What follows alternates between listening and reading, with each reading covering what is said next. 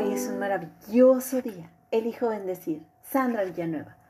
Cuando alguien elige realizar un cambio transformador, significa que elige abrir las puertas para realizar cambios que permitan ser y vivir con nuevos criterios.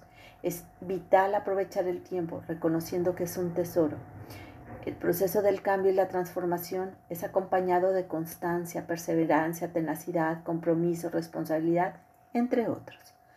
¿Cómo crear cambios que generen una transformación más profunda? Una transformación que aporte bienestar a la vida propia y a la de los demás.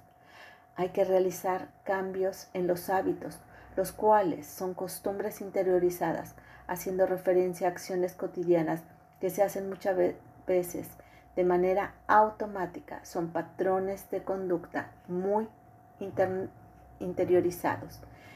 Y pues bien, algunos pasos que pueden ayudar a, cambiar los hábitos son 1. Tener una actitud de determinación.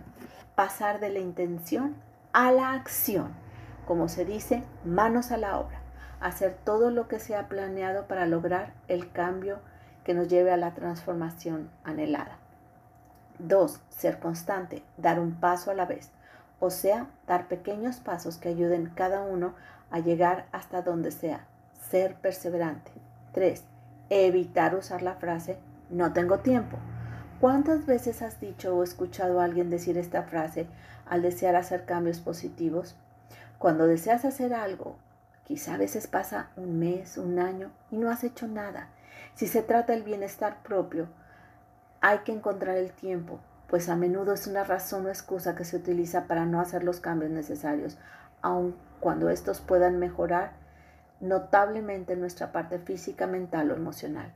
4. Superar las razones de no querer hacerlo.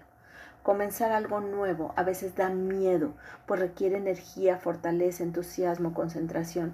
Incluso si deseamos hacer un cambio para el bienestar propio, da miedo ir a lo desconocido, a no gestionarlo, pues significa que creemos la historia de estar muy ocupados. Y si creemos esta historia y actuamos como si fuera verdad, nunca haremos la transformación que tanto deseamos. 5. Replantear el o los cambios como prioridad. Hacer un cambio para el bienestar requiere reconocer que el cambio es importante. Evitar caer en crisis. Para que esto suceda, hay que identificar la motivación para transformarnos. ¿Por qué hacerlo? ¿Qué significaría hacerlo? ¿Y qué tan diferente te sientes si lo haces o no lo haces? ¿Qué pasa si no lo haces? Una vez que tu corazón lo convierta en prioridad, crearás tiempo para realizarlo. 6.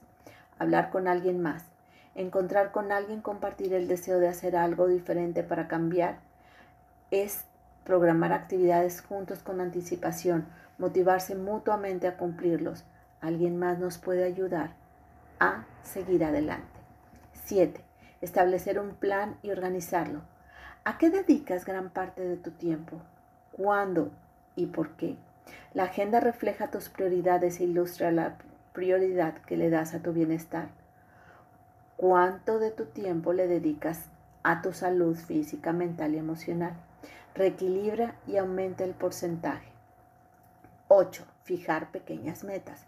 Equivale a realizar un paso a la vez. Esto lleva a un gran rendimiento un momento de mindfulness, ejercicio, respiración, caminar en la naturaleza, leer un buen libro, hablar con un amigo, notar el paso por las nubes en el cielo, pueden ayudar a trabajar de manera más eficiente, a volver a reenfocarnos cuando hemos perdido ese enfoque.